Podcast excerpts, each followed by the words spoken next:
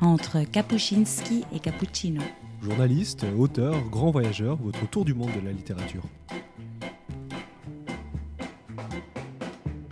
Bonjour à toutes et à tous et bienvenue dans cette nouvelle édition d'entre Kapuscinski et Cappuccino en compagnie de Yann Kenney. Alors marin autodidacte, euh, Yann Kenney n'a pas moins l'étoffe d'un grand navigateur à bord de son baluchon, un voilier euh, de 4 mètres hein, construit de ses propres mains. Il a traversé euh, les océans et s'est laissé porter, parfois secoué, hein, même par les éléments pour un tour du monde de 3 ans en solitaire. Bonjour Yann Kenney, merci beaucoup d'avoir accepté cette invitation. Bonjour. Alors Yann Kenney, vous avez traversé euh, l'Atlantique, le Pacifique, l'océan Indien en passant euh, notamment par la Polynésie, l'Afrique du Sud ou encore euh, le Brésil à bord de votre voilier de 4 mètres. Alors un premier tour du monde qui a d'ailleurs donné lieu à un premier livre, Le Tour du monde avec mon baluchon paru aux éditions Le Cherche Midi, dont je vous propose d'ailleurs d'écouter un premier court extrait.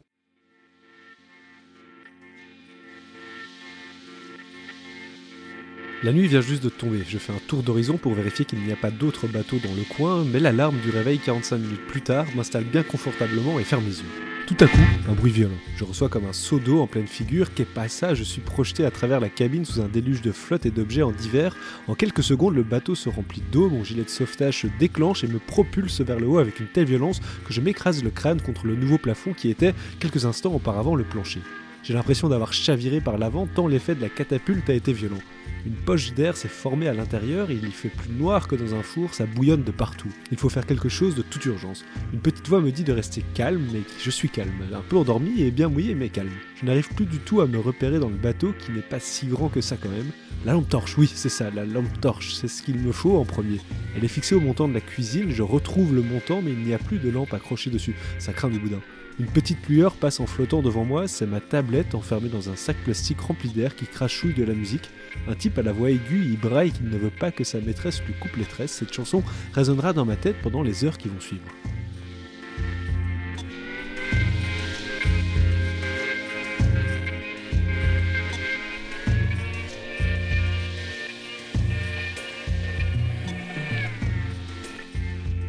Alors c'est là-dessus euh, que s'ouvre votre livre. Nous sommes quelques années avant votre tour du monde. Ici, vous avez chaviré avec Scroll. Euh, Scroll, c'est le prédécesseur hein, de Baluchon, un peu un prototype en quelque sorte, avec lequel vous aviez euh, décidé hein, de entamer un tour du monde. Alors, est-ce que vous pouvez nous dire où est-ce que vous étiez et qu'est-ce qu'il s'est passé? Alors, j'étais au large du Portugal. C'était en 2015 où j'avais l'intention de faire un tour du monde sur un petit bateau que j'avais construit aussi. Et euh, donc j'avais essuyé pas mal de tempêtes. Le, le golfe de Gascogne a été très dur à passer, la pointe de Bretagne aussi. Je me suis fait bien brasser, bien j'ai eu des pressions sur des pressions. Et puis euh, quand ça s'est calmé un petit peu au large du Portugal, euh, je me suis dit que j'avais mon bateau était super bon et que j'étais un bon skipper. Chose qu'il faut jamais se dire, évidemment, il faut toujours être humble vis-à-vis de la mer. Et euh, j'ai un peu baissé ma vigilance et puis euh, et puis j'étais un petit peu un petit peu trop sûr de moi. Et euh, en pleine nuit, bah, le bateau a, j'ai laissé le capot grand ouvert alors qu'il y avait encore pas mal de mer et le bateau s'est retourné et donc l'eau est rentrée dans le bateau, n'a pas pu se remettre à l'endroit. Enfin, c'était une, nuit assez assez mouvementée, assez humide en fin de compte. Alors mouvementée, on peut le dire. Hein, vous allez être sauvé, je pense, par un gros cargo sur lequel vous allez littéralement sauter hein, depuis Scroll. Scroll qui était donc ce, bah, ce prototype hein, de baluchon, c'est votre premier bateau, c'est le premier bateau euh, que vous avez construit? Alors c'était le, bateau, c'était pas mon premier bateau que j'ai construit parce que c'est un petit peu ma passion de construire des petits bateaux, mais euh, c'était le premier bateau avec lequel je comptais aller au large. Donc euh, ça c'était c'était un petit peu le prototype de baluchon. Et donc euh, ce bateau, bah, je l'ai perdu, j'ai été récupéré in extremis par un cargo, et puis je suis rentré chez moi, et profitant de cette expérience, j'ai construit euh, le nouveau bateau Baluchon, en tenant compte évidemment des défauts du, précédent bateau qui était, euh, qui me manquait un petit peu de lest et était un petit peu trop large, et puis, puis c'était une expérience aussi qui m'a qui m'a fait apprendre un petit peu sur moi-même et sur les bateaux. Et justement, qu'est-ce qui vous a amené au départ hein, dans ce monde de, la voile et avoir cette volonté de réaliser un tour du monde en voilier?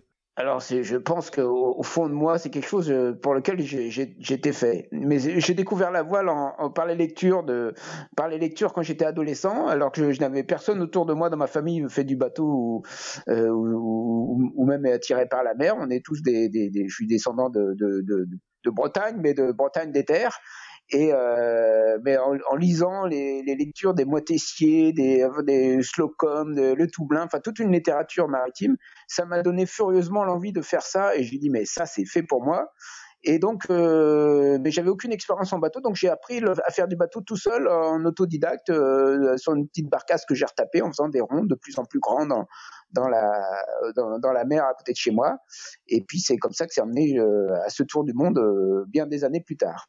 Et d'ailleurs c'est marrant parce que quand on vous lit, alors à la moitié du livre, vous êtes déjà à la moitié de votre tour du monde et vous dites euh, je commence à sérieusement envisager à apprendre à faire de la voile. Ah bah justement, c'est euh, bah, on s'aperçoit qu'en bateau à voile, mais comme partout, je pense dans tous les domaines, c'est qu'on n'a jamais fini d'apprendre. Hein. Si quelqu'un vous dit un jour, euh, euh, je connais toute la voile, euh, il faut se méfier. C'est quelqu'un qui ne, qui est à son début de sa, son apprentissage. La, la modestie, et la mer nous remet toujours à sa juste place. Finalement, on a toujours à apprendre en bateau. Il y a, y a, y a la mer est toujours plus forte que nous, on a toujours à apprendre. Alors, euh, ce premier épisode, vous l'avez dit, vous a amené à modifier ce, prototype scroll pour devenir euh, baluchon. Est-ce que justement, est-ce que vous pouvez nous décrire ce fameux euh, baluchon? Alors, baluchon, comment décrire ça? C'est le bateau le plus simple parce que il me fallait, il fallait que le bateau soit rapide à construire et facile et donc, euh, c'est le bateau le plus simple qui soit. En gros, c'est comme les optimistes d'enfants. Vous voyez, c'est une caisse en une caisse en contreplaqué avec une cabine et un seul mât, une seule voile. Et le but, c'était de simplifier tout au maximum. Et mais simplifier tout, c'est assez compliqué finalement. Ça m'a demandé pas mal d'heures, euh, voire d'années d'expérience avant de, de faire le bateau le plus simple possible. Et pour ceux euh, qui connaissent moins bien, est-ce que vous pouvez nous expliquer en quoi justement un si petit bateau est aussi adapté pour un si grand voyage? Alors euh, ma, théorie c'est euh, c'est une théorie personnelle hein, qui vaut ce qu'il faut, qui, vaut ce qu'il vaut, mais euh, mon, but c'est de faire un bateau très léger, très petit, très étanche et il navigue sur la, mer comme un petit peu comme un bouchon ou comme une noix de coco ou comme une bouteille à la mer, c'est-à-dire qu'on peut le jeter à la mer et un jour ou l'autre j'arriverai de l'autre côté forcément si je choisis les bons les bons courants, les bonnes périodes pour, pour traverser. Et donc, à, mon sens, je, ne craignais pas grand-chose d'avoir un, bateau de, cette taille-là. En gros, ça marche un petit peu comme les, canaux de sauvetage qu'il y a sur les gros cargos.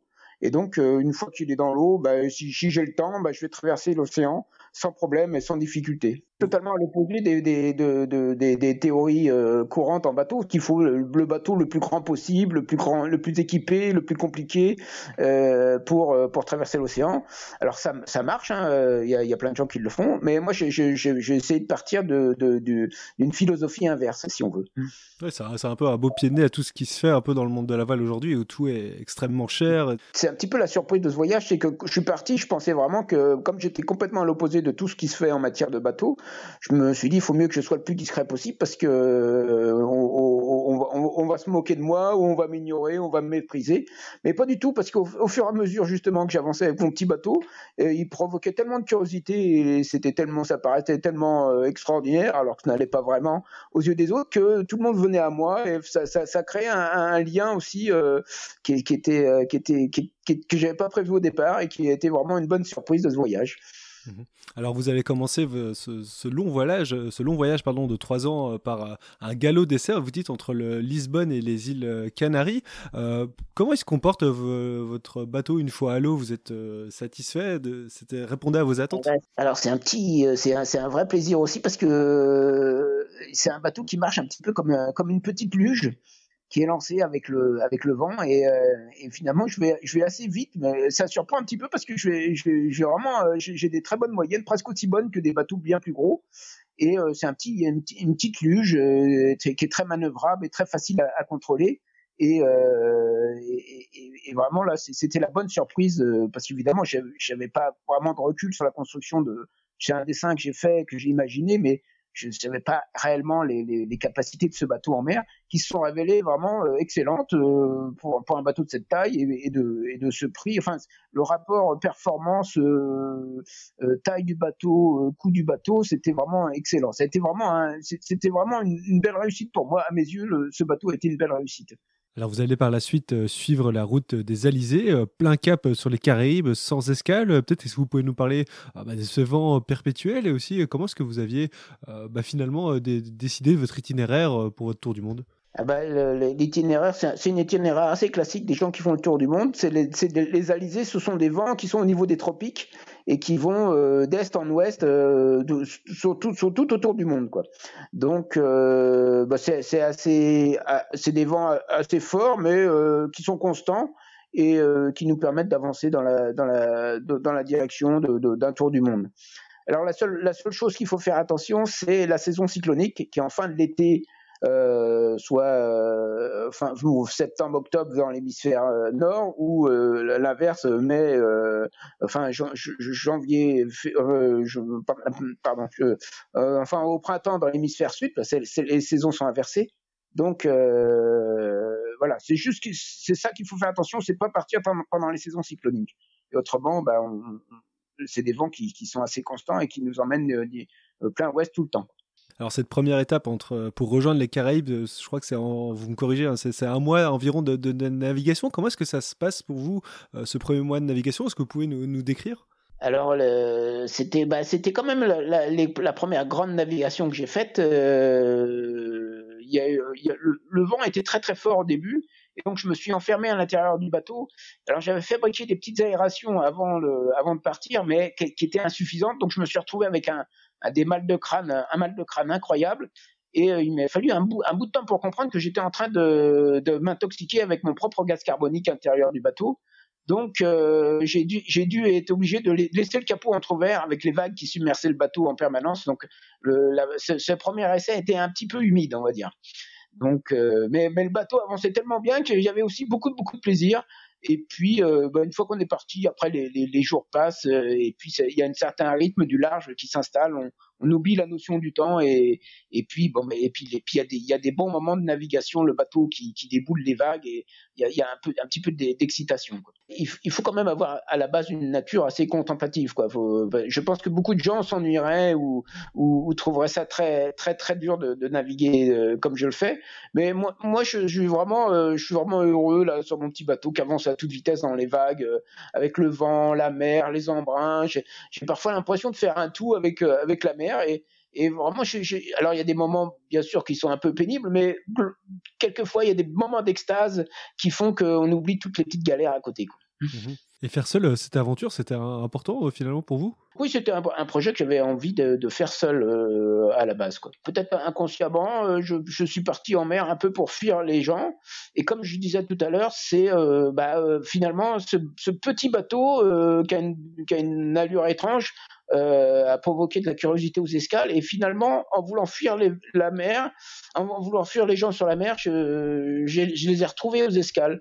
Alors ça a été un petit peu, j'ai, ça a été un double plaisir finalement parce que bon, j'aime bien être tout seul en mer sur mon petit bateau, et puis aux escales euh, où habituellement je suis assez solitaire. Là, j'ai fait des centaines de rencontres grâce à mon bateau. Donc c'est, c'est un voyage un peu paradoxal si on veut. C'est entre la solitude et le, et le fait de rencontrer plein de gens. Alors justement, votre première escale, elle se fait en Guadeloupe et je vous propose d'écouter un second extrait euh, de votre livre. Salut Salut Dis donc, il est étrange votre bateau. Traduction, pour moi, il a vraiment une sale gueule. Oh, du moment que ça flotte. Et vous comptez aller où avec? C'est vrai que Baluchon paraît encore tout rutilant comme s'il sortait de l'atelier. On a du mal à croire à première vue qu'il vient de traverser l'Atlantique, d'autant que je n'ai pas d'autocollant de sponsor sur ma coque et qu'aucun média n'apparaît de mon aventure. Euh, vers le Pacifique, si tout va bien. Avec ça? Traduction, pauvre garçon, encore un qui a perdu la raison. Bah, en y allant doucement, euh, ça devrait le faire. si vous le dites, traduction, c'est sûr, ce type est complètement givré. Vous avez fait des essais en mer euh, quand même? Oui, j'arrive du Portugal avec. Non. Traduction, méfions-nous, nous avons peut-être affaire à un mythomane. Mais pourquoi vous n'avez pas d'étrave? Bah, ça sert à rien les étraves. Ah, et, mais dis donc, vous n'avez pas de haubans non plus pour tenir votre bas Des haubans? Non, ça sert à rien. Mais vous n'avez pas de baume non plus?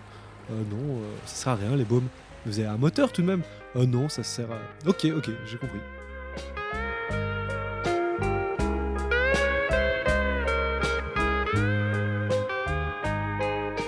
Alors ça présente bien aussi euh, Baluchon, hein, pas de baume, pas de haubans, pas d'étrave, tout ça, ça sert à rien. Peut-être est-ce que vous pouvez un peu nous expliquer aussi pourquoi ça sert à rien euh, tout ça? Bah c'est euh, bah un petit peu la, philosophie d'essayer de, simplifier les choses au maximum et puis surtout comme je suis autodidacte en tant que concepteur de bateaux et navigateur, euh, je suis pas influencé par les formes des bateaux et par les, habitudes qu'on a sur les bateaux actuellement, qui se ressemblent un peu tous. Et donc j'ai pu euh, aller chercher des choses un petit peu qui qui sont pas forcément indispensables sur les bateaux, qui permettent, euh, qui sont qui, qui, ont une, utilité. Mais quand on fait de la régate ou quand on a de, quand on a des équipes un équipage ou un, bateau plus grand, mais sur un petit bateau, euh, toutes ces choses là, par exemple mon mât c'est juste une perche, il n'y a pas de câble qui le tienne, ce qu'on appelle les haubans. Et puis comme il ressemble un petit peu à une nuge, il, l'avant n'est pas pointu, donc euh, c'est vrai que quand on le voit en premier comme ça, euh, la première fois, ça, surprend énormément et euh, bah, on a du mal à croire qu'un petit bateau comme ça vient de traverser tous les océans. Donc c'est ça un petit peu qui interpelle euh, sur les quais. Alors un bateau qui interpelle euh, OK, d'ailleurs je ne sais plus si c'est dans cette étape, mais euh, euh, une personne qui a été aussi interpellée par votre bateau, c'est Olivier de Kersozon, hein, qui vous avait laissé un mot bah, sur le bateau même. Vous, d'ailleurs vous, l'avez rencontré par la suite. Hein. Alors c'était pas en Guadeloupe, c'était à Tahiti, où il habite, où il vit depuis longtemps. Et donc, bah, au, fur et à mesure que je passais, surtout en Polynésie, ça. Euh, les, les, médias locaux m'ont un peu parlé de mon aventure, donc il a entendu parler de moi. Et puis il est venu voir, et puis j'étais pas là, donc il m'a laissé un petit mot pour le rappeler.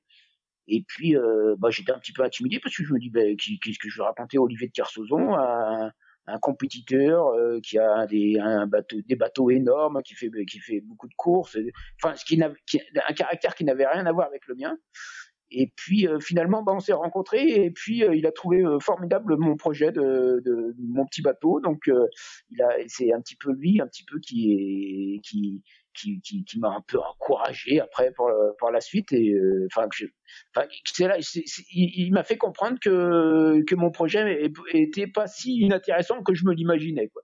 Moi je me j'avais construit ce bateau pour me faire plaisir et finalement bah, ça, ça interpellait et puis il y avait quand même une petite recherche même même, modeste sur sur le fonctionnement un autre fonctionnement des bateaux quoi.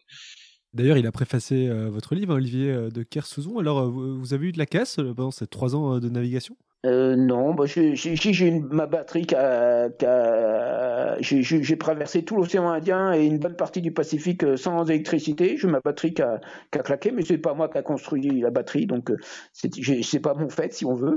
C'est tout le reste des choses que j'ai faites j'ai fabriqué. Mais oui, non, j'ai eu très très peu de casse puisque finalement le bateau est trop, est trop simple pour avoir des, complications.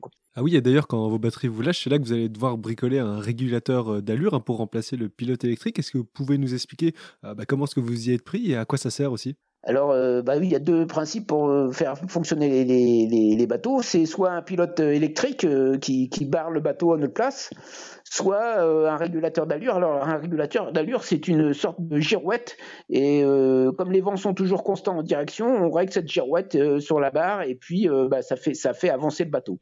Et donc moi quand ma, batterie est tombée en panne, bah, été obligé de bricoler ce genre de choses. Avec les moyens du bord, donc avec un, vieux, un vieux, un bout de magaf, un bout de tuyau et une mobile de fil en plastique et un bout de contreplaqué. Bah, j'ai réussi à fabriquer ça et euh, ça a été ça a été la grande surprise, c'est que le bateau marchait très bien euh, avec, avec, ce genre de choses. Donc, euh, qui m'a permis d'après de, me passer d'électricité et donc ça, ça, ça, ça, a été un, petit moment assez assez étrange parce que pour bricoler un régulateur d'allure, bah, c'est assez compliqué. Il y, a, il y, a, plein de pièces dedans qui, qui, qui, puis des réglages qui sont assez fastidieux. Mais comme mon bateau est tellement petit, et les efforts sont tellement minime, bah, ça, marchait euh, ça marchait parfaitement. Quoi. Et quels sont euh, justement les instruments que vous aviez décidé de prendre à bord ou justement de ne pas prendre à bord que souvent on prend pour ce genre de, voyage? Alors moi j'ai pour le seul problème c'est de se positionner en mer. Enfin c'est pas un problème parce que si on traverse l'Atlantique, on fait cap à l'ouest, on va arriver forcément en Amérique. Mais moi j'avais euh, comme instrument j'avais le, GPS qui est à l'intérieur de mon smartphone. Donc tous les smartphones maintenant ont un petit, un petit GPS. Même si on est loin des côtes, même si on n'a pas le réseau téléphonique, bah, ça capte quand même les signaux du, bah, d'un, satellite et euh, ça nous donne la position, latitude, longitude. Euh, c'est tout ce que j'avais. J'avais pas de carte papier, j'avais pas de, j'avais pas de moyen de communication avec la Terre, en... j'avais pas de téléphone satellite, j'avais, j'avais juste mon, smartphone les smartphones qu'on a à terre euh, bah, vraiment euh, un truc très basique. Alors vous n'avez pas eu de caisse, mais vous avez quand même euh, connu du, gros temps hein, pour votre baluchon. Vous, vous donnez d'ailleurs un ordre d'idée dans les conditions de navigation. Vous comparez à un bobsleigh lancé sur une piste noire pendant plus de 6000 km et le tout bombardé par une armée en pleine forme. Oui, bah, par moment, bah, c'était l'océan Indien là, qui était vraiment très très. C'est l'océan le plus méchant que j'ai, enfin le pas le plus méchant, mais le plus le plus viril, on va dire, que j'ai rencontré, euh, bien plus fort que l'Atlantique et le Pacifique. Donc là, pendant 30 jours, euh, c'était vraiment du, vraiment du très très gros temps, des grosses vagues et puis des houles bah, vraiment euh, assez dures. Et donc il a fallu comme ça s'adapter pendant 30 jours. De, et puis bah, on, on, on est là, on n'a pas d'autre choix que de continuer, donc on continue. Et puis voilà, ça, bon, faut, faut pas trop aimer le confort. Si, si vous aimez le confort, je vous déconseille de, de traverser sur un petit bateau comme ça. Mais bon, ça, ça, je suis arrivé sain et sauf de l'autre côté, donc ça, ça, le fait quand même. Quoi. Et à contrario, peut-être justement, c'est quoi, c'est laquelle la traversée sur laquelle vous êtes senti euh, bah, le mieux euh, pendant ce voyage? Alors paradoxalement, euh, là où j'ai un peu repoussé mes limites, c'est dans l'océan Indien. Et euh, alors sur le coup, je me suis sûrement dit, je sais pas souvenir, mais je me suis sûrement dit que euh, qu'est-ce que je fous là? Euh, J'ai dû, j'ai dû me le dire plusieurs fois.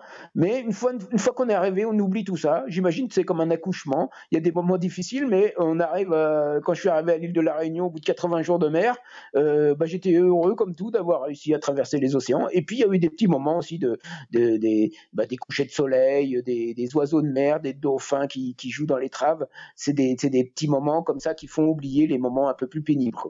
Et qu'est-ce qui vous a motivé euh, finalement le plus à entreprendre euh, ce voyage? C'était l'idée même de faire un, tour du monde ou alors c'était une destination euh, en particulier? Alors ça va paraître étrange à vos éditeurs ce que je vais vous dire, mais mon but c'était pas de faire du tourisme. Mon but c'était de faire des grandes traversées, de, me sentir bien au large, de voir mon petit bateau heureux dans, dans les vagues. C'était c'est ça plus qui m'a motivé que de visiter des pays. Alors les pays, bah, c'est super, on, fait des rencontres, mais c'était pas ça ma motivation à la base, c'était de faire, de, de naviguer. De naviguer pour moi c'est quelque chose d'extraordinaire et c'est pas c'est pas un moyen pour moi de faire du tourisme, c'est un moyen de c'est c'est c'est un art de vivre en soi, de d'être au large, un petit peu de se sentir un petit peu comme un comme un goéland sur les vagues. C'est c'est c'est c'est un petit peu peut-être au fond de moi, c'est ça que je recherchais plus que de visiter des pays. Alors vous avez quand même visité des, endroits assez incroyables hein, où peu de gens euh, du commun des mortels peuvent aller, comme les, les, les îles Marquises ou d'autres, j'en passe. Ah ben, alors c'est ça, vous êtes tombé pile poil, c'est que c'est les, je suis arrivé un beau matin après un mois et demi de mer et les îles Marquises qui, qui apparaissent comme ça en plein milieu du Pacifique et là, j'ai tellement rêvé, adolescent et même euh, ma vie d'adulte, de visiter les îles Marquises, que de les voir en vrai, je ne savais pas vraiment si je rêvais ou si euh, c'était la réalité. Quoi. Donc il y avait un sentiment très étrange et euh, de, ne pas savoir si c'était si c'était un rêve ou si c'était la réalité et euh, bah, bah, c'était bien au-delà de mes, espérances et, j'ai vraiment euh, c'est des moments euh, vraiment magiques là comme ça de, se retrouver comme ça dans en, une situation de, entre deux mondes si on veut entre la réalité et le rêve il ressemble à quoi euh, cet entre deux mondes ah bah les Marquises, c'est pas des îles, il euh, y a pas de, c'est par exemple les touristes vont pas aimer euh, aller dans ces îles. Il hein. n'y a pas de plage, il y a pas d'hôtel. C'est vraiment, c'est vraiment comme, euh, bah je pense que Gauguin ou Brel ont dû connaître à peu près la même. J'ai dû connaître un peu les mêmes îles que ce qu'ils ont connu eux. Donc il y a, c'est pas très, les gens sont d'une simplicité incroyable. Il y a pas, c'est pas marqué par le tourisme ou l'industrie. C'est vraiment hors du temps et hors de l'espace. Donc c'est des grandes montagnes majestueuses très verdoyantes qui, sortent de l'eau. Et, euh, voilà, c'est tout et, puis c'est tout. Les gens ont un art de vivre là-bas, prennent le temps d'une manière complètement différente de de, de, nos, de nos villes euh, européennes, quoi. Donc le, le, le temps n'est plus du tout le même. Les gens sont vraiment d'une gentillesse et, et, et un, rapport à, la vie qui est complètement différent de nous. Donc c'est vraiment c'est vraiment un, un, petit coin de paradis. Et vous le dites, hein, les îles Marquises vous font rêver depuis euh, bah, votre tendre enfance. Euh, et, peut-être si vous devez choisir euh, un navigateur ou une navigatrice qui vous a le plus inspiré, ce serait qui? La lecture qui m'a plus inspiré, c'est un navigateur qui, est très peu connu, qui s'appelle Tristan Jones. Et c'est un livre que j'ai lu au moins, au, moins 10 ou 20 fois dans ma vie. Donc et voilà, suis déjà, j'ai déjà navigué bien avant, mais en lisant. Donc voilà, c'est après c'est de passer de, de, de, la lecture à la réalité m'a pris un peu de temps, mais c'était très agréable. Passer de la lecture à la réalité, euh, ça a pris un peu de temps, mais maintenant on imagine après euh, ce tour du monde, euh, la, voile fait complètement partie, partie de vous. Hein. Ah bah ça sera, je pense, j'espère que ça sera toujours indissociable de ma vie, mais euh, ce voyage a un petit peu changé, bah, comme on, a, en a parlé à plusieurs reprises, c'est que bah, finalement ça, ça m'a permis de me rapprocher des autres, donc j'ai beaucoup plus de, de, facilité, de, de, de par exemple avant c'était un petit peu pénible pour moi, les escales étaient un petit peu difficile parce que bah fallait du contact avec les gens, il y avait tout un tas d'autorisations à avoir, fallait se faire tamponner son passeport, enfin il y avait c'était quelque chose qui était euh, difficile pour moi les arriver au port et, les arriver dans d'autres pays. Et euh, finalement maintenant euh, bah, j'ai pris un peu plus de recul et puis et puis je sais maintenant plus apprécier les contacts humains et, et les escales. Mmh et euh, je sais pas, une dernière question, si vous le voulez bien, est-ce que vous pouvez nous parler un peu du projet futur? Est-ce que vous êtes occupé à préparer de, votre bateau D'ailleurs, est-ce que ça va être euh, le, même bateau? Vous le réarrangez comment? Et où est-ce que vous comptez aller?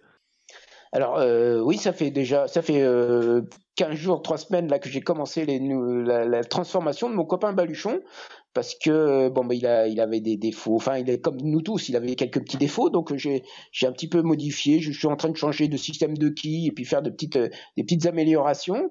Et puis je vais repartir l'année prochaine là dans dans un an normalement je serai sur le départ pour un nouveau tour du monde de 3 4 ans mais cette fois, je vais essayer de faire une petite, euh, un petit détour par le Canada pour passer un hiver euh, euh, quelque part, je ne sais pas trop où, mais de, passer un hiver dans le froid.